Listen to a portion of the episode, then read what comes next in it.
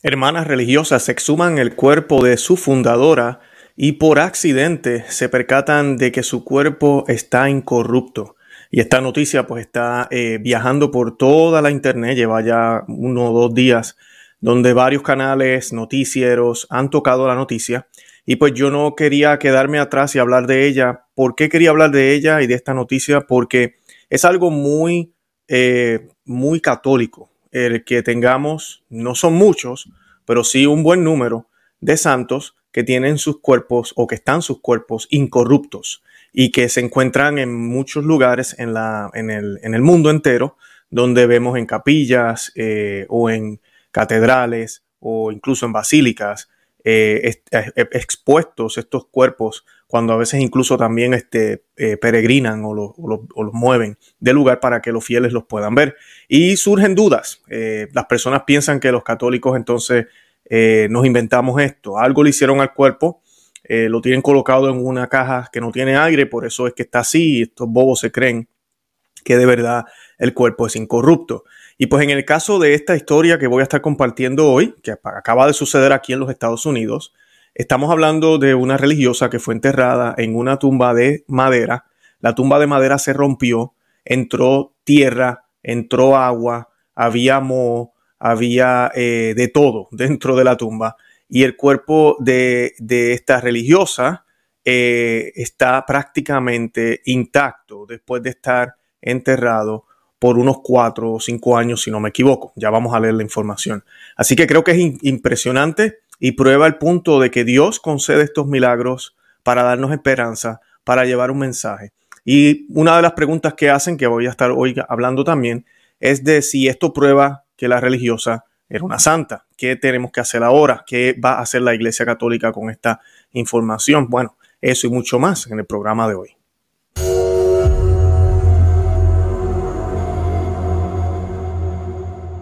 Bienvenidos a Conoce, Ama y Vive tu Fe. Este es el programa donde compartimos el Evangelio y profundizamos en las bellezas y riquezas de nuestra fe católica. Les habla su amigo y hermano Luis Román y quisiera recordarles que no podemos amar lo que no conocemos y que solo vivimos lo que amamos. Y en el día de hoy les voy a estar hablando de esta noticia, pero antes de hablar de esta noticia espectacular, yo quisiera que encomendemos el programa a la Santísima Virgen María, como siempre lo hacemos. Y pues hoy yo quiero que hagamos un Ave María Hace tiempito que no lo hacemos. Lo voy a hacer en español y lo voy a hacer en inglés. Y esta oración, me disculpen, en latín, que es la lengua de la Iglesia Católica. Y esta oración la hacemos in nomine Patris, es Filii, Spiritus Santi. Amén. Ave María, gracia plena, Dominus tecum. Benedicta tu in mulieribus et benedictus frutus ventris tui, Jesús. Santa María, Mater Dei, ora pro nobis peccatoribus, nunc et hora mortis nostre. Amén. Dios te salve María, llena eres de gracia, el Señor es contigo. Bendita tú eres entre todas las mujeres, y bendito es el fruto de tu vientre Jesús. Santa María, Madre de Dios, ruega por nosotros pecadores, ahora y en la hora de nuestra muerte. Amén. En el nombre del Padre, y del Hijo, y del Espíritu Santo. Amén. Bendito sea Dios, bendito sea el nombre de Jesús. Bueno, y pues esto sucede eh, esta semana eh, ¿verdad? Cientos de peregrinos visitaron en esta semana un monasterio de, benedictinas en la zona rural de Missouri, en Estados Unidos, luego de, luego de que se difundiera la semana pasada, ya va una semana, la noticia en que los restos recientes, recientemente exhumados de su fundadora parecen estar incorruptos. El cuerpo de la religiosa se retiró de un simple ataúd de madera luego de cuatro años. Tenía razón, cuatro años de su fallecimiento. La hermana Wilhelmina, o Guillermina en español, Lancaster fundó la congregación de las Hermanas Benedictinas de María, Reina de los Apóstoles, más conocida por sus álbumes de canto gregoriano y de himnos católicos clásicos en 1995. Eh, ellos eh, han sido muy conocidos por eso, porque pues tenían unos, unos eh, ¿cómo se llama? Ellos grababan los cantos gregorianos y los himnos católicos clásicos. Como pueden ver también la vestimenta de esta congregación es muy tradicional, antes del, del concilio, así era que eh, vestían las, las religiosas, y es que era que vestían las monjas. Así que eh, dice mucho del sacrificio que estaban dispuestos a acoger y como parte de su regla, de su normativa eh, en, esa, en esa congregación. Para fundar su propia congregación, la religiosa optó por dejar su comunidad, las Hermanas Oblatas de la Providencia, donde estuvo por 50 años. conocida por su devoción a la misa tradicional en latín y su fidelidad a la contemplación benedictina y a la liturgia de las horas, la hermana Lancaster murió a los 95 años el 29 de mayo del 2019 en la solemnidad de la Ascensión. O sea que muere el jueves eh, de la Ascensión del año 2019. Aproximadamente cuatro años después, en la solemnidad de la Ascensión de este 2023, de este año, la abadesa y las hermanas decidieron trasladar su cuerpo a un sitio de descanso final dentro de la capilla de su monasterio, una costumbre de larga data para los fundadores de una congregación. Esperando encontrar solo hueso, las hermanas benedictinas desenterraron el ataúd y encontraron un cuerpo aparentemente intacto, a pesar de que no estaba embalsamado y de que el féretro tenía una grieta en el medio que había dejado entrar la humedad y suciedad durante estos cuatro años. Así que eso dice muchísimo de, que sí, eh, creo yo que a la iglesia no se le va a ser tan difícil probar eh, este caso de que sí es cierto, de que hubo, eh, hay un cuerpo incorrupto, no hubo ningún tipo de embalsamamiento que sí se hace en la, iglesia a veces, con los papas a veces incluso se, hace este tipo de cosas, se le coloca algún tipo de químico en la piel a veces para mantenerlos, para que se puedan observar esos días que se están velando en Roma. Se les colocan varios ataúdes, se, se coloca en una caja a veces sellada, pero en el caso de esta religiosa, tú no ves nada de eso. Uno ve simplemente eh, un entierro muy humilde, eh, muy común, y vemos las circunstancias en las cuales eh, este cuerpo, cuando es exhumado, encuentran a la, mejor dicho, encuentran el ataúd en unas condiciones que no son muy buenas. Dice, dice ellos, ¿verdad? Contando la, la historia el cuerpo estaba cubierto por una capa, o ellas mejor dicho, de moho, que había crecido debido a los altos niveles de condensación dentro del ataúd, agrietado, a pesar de la humedad, poco de su cuerpo y nada de su hábito se habían desintegrado durante los cuatro años.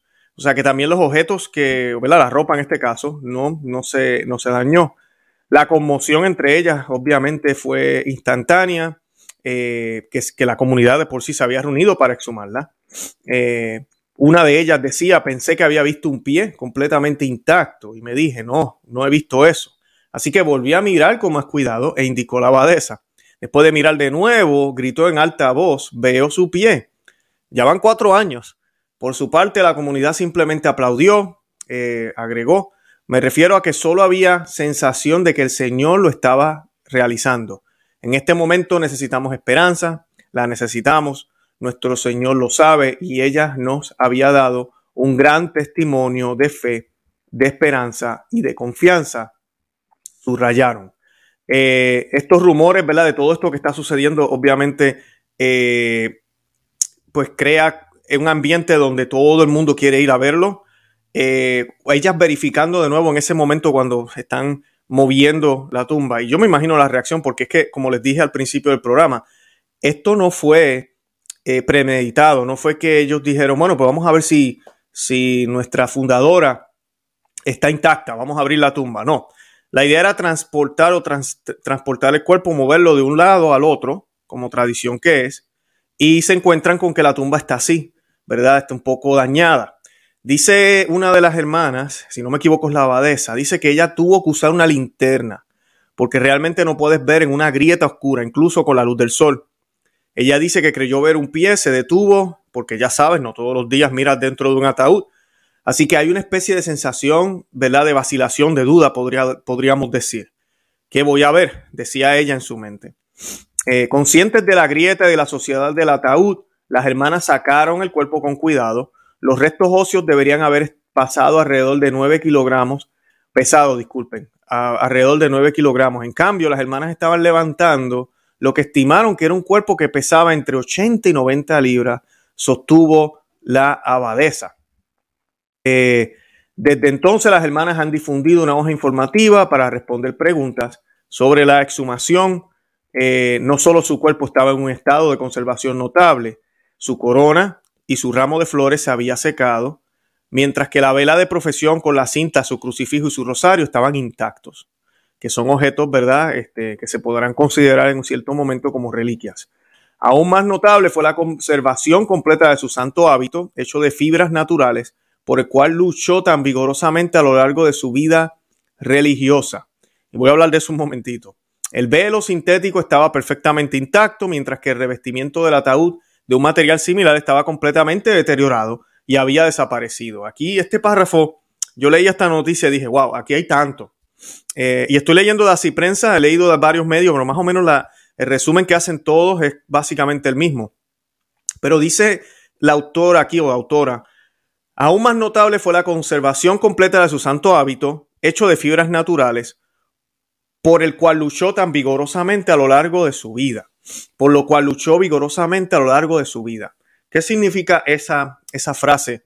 Por lo cual luchó vigorosamente a lo largo de su vida. Bueno, Estamos en una época, lamentablemente, donde los religiosos son perseguidos por usar un hábito en público. Las religiosas, como ella, han optado por utilizar otros tipos de vestimentas. Hay algunas incluso que ni, ni, ni, ni, sotana, ni hábito, ni nada de eso utilizan. No utilizan nada de eso. Eh, y no debe haber dicho, creo que sotana, pero no, no utilizan nada que parezca que son religiosas. Visten como cualquier otra persona y son eh, pues la hermana tal, la, monja tal. Eh, por eso dice que ella luchó muchísimo, porque sé que hoy en día para nosotros es muy común y muy normal, pero no sabemos lo, grave de la crisis en la Iglesia Católica ahorita mismo. y pues es, esa es la razón por la cual ellas hacen ese comentario, porque su orden, la orden que ella funda, después del concilio y todo esto, mantuvo todavía, como la Madre Angélica en EWTN, mantuvo todavía esa, eh, esa tradición de vestir completamente tapado como religioso, de hacerlo públicamente y de incluso tener un poco de incomodidad, porque puede ser incómodo este tipo de vestimenta, lo puede ser. Y la Biblia está llena de esos ejemplos, los santos lo hicieron también. Así que no es exageraciones ni es radicalismo, es puro catolicismo que lo hemos perdido hoy en día, lamentablemente, que lo hemos perdido hoy en día. Ahora, dice también la noticia, disculpen aquí, eh, dice el velo sintético, ¿verdad? Toda su ropa estaba bien, pero el velo sintético estaba perfectamente intacto, mientras que el revestimiento del ataúd, lo que cubría el ataúd de un mismo material, eso sí estaba deteriorado y había desaparecido. Y ahí yo veo una señal. Eh, obviamente, nada más con el ver el cuerpo de la, de, la religiosa eh, es suficiente, ¿verdad? Eh, cuatro años después todavía está ahí. Pero ver estos contrastes nos dice algo, nos, nos envía un mensaje. la misma naturaleza que afectó a la religiosa no pudo con la religiosa, pero sí pudo con todo lo demás. Porque todo lo demás es simplemente decoración. Pero ella es de Cristo. Ella vivió para Cristo y en Cristo acompañada de María toda su vida. Entonces eso no hay quien lo pueda deteriorar porque Dios es santo, omnipotente, Dios es todopoderoso, es el rey del cielo y de la tierra, el creador. Por encima de lo creado, no está en la creación, se manifiesta en su creación, pero no está en la creación, está por encima de ella, porque es el creador. Por eso es eterno y la creación perecerá. Todo pasará, dice la, Santa Escritura. Todo se va a ir. Tanto que nos hablan de ecología hoy en día, todo se va a ir aquí, todo se va a ir. Entonces, eso me dice algo a mí. Me muestra algo de lo que ha sucedido aquí y nos da esa esperanza de que en Cristo todo lo podemos cuando trabajamos para Cristo, que es el todo.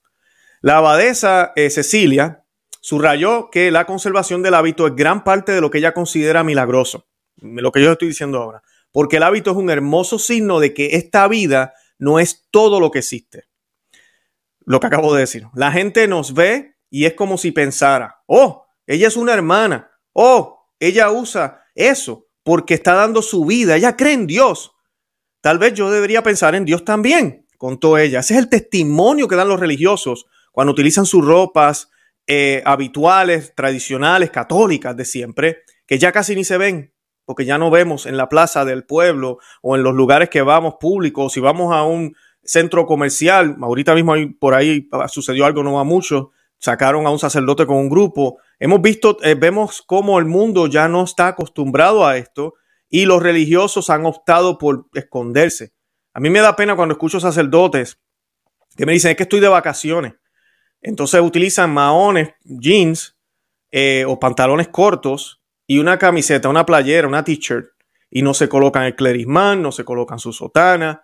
Usted es sacerdote cuando está de vacaciones y cuando no lo, no lo, no lo está, porque no se trata de un trabajo, es su vocación, es lo que usted es. Usted dejó de ser para ser instrumento de Él. Y usted es eso, ¿verdad? Sacerdote todo el tiempo, todo el tiempo, porque Dios no deja de ser Dios.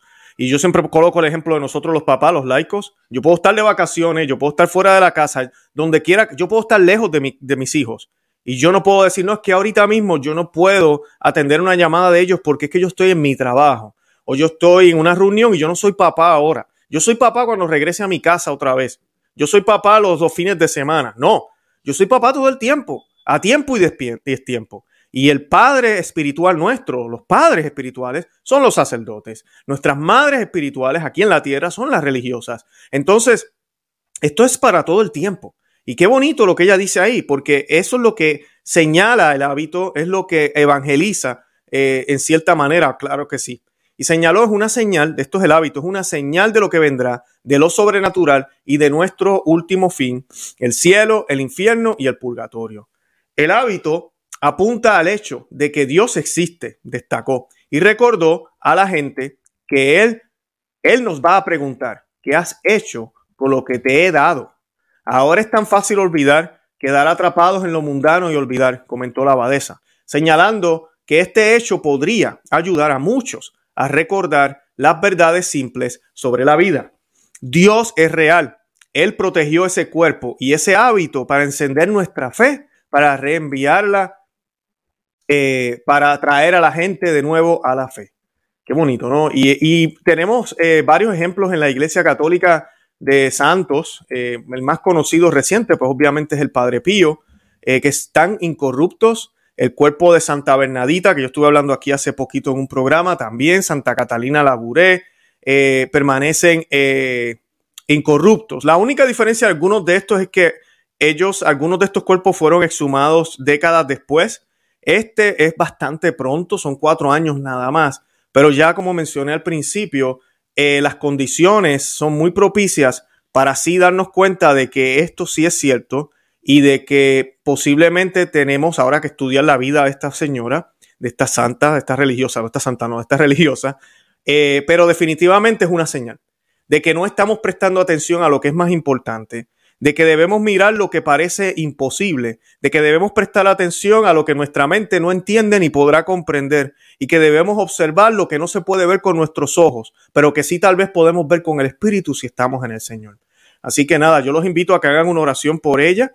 El nombre de ella es la hermana, les leo el nombre de nuevo, disculpen, el nombre, ah, ay, disculpen, eh, se llama Will. Wilhelmina o Guillermina, Wil, Wil, Wilhelmina Guillermina Lancaster, eh, de la congregación de las hermanas benedictinas de María. Yo voy a compartir el enlace de la noticia si usted vive aquí en los Estados Unidos y puede llegar allá. Eh, yo les, le aconsejo que llame primero, ¿verdad? Pero estoy seguro que están recibiendo a todas estas visitas eh, y pues pueda ir allá y si tiene hijos es tremenda experiencia para que ellos vean este tipo de eh, situación, de, de circunstancias, porque son reales. Dios existe, amigas y amigos, Dios existe. Y nada, yo con eso me despido, de verdad que los amo en el amor de Cristo y Santa María, ora pro nobis. Que Dios me los bendiga. Bye bye.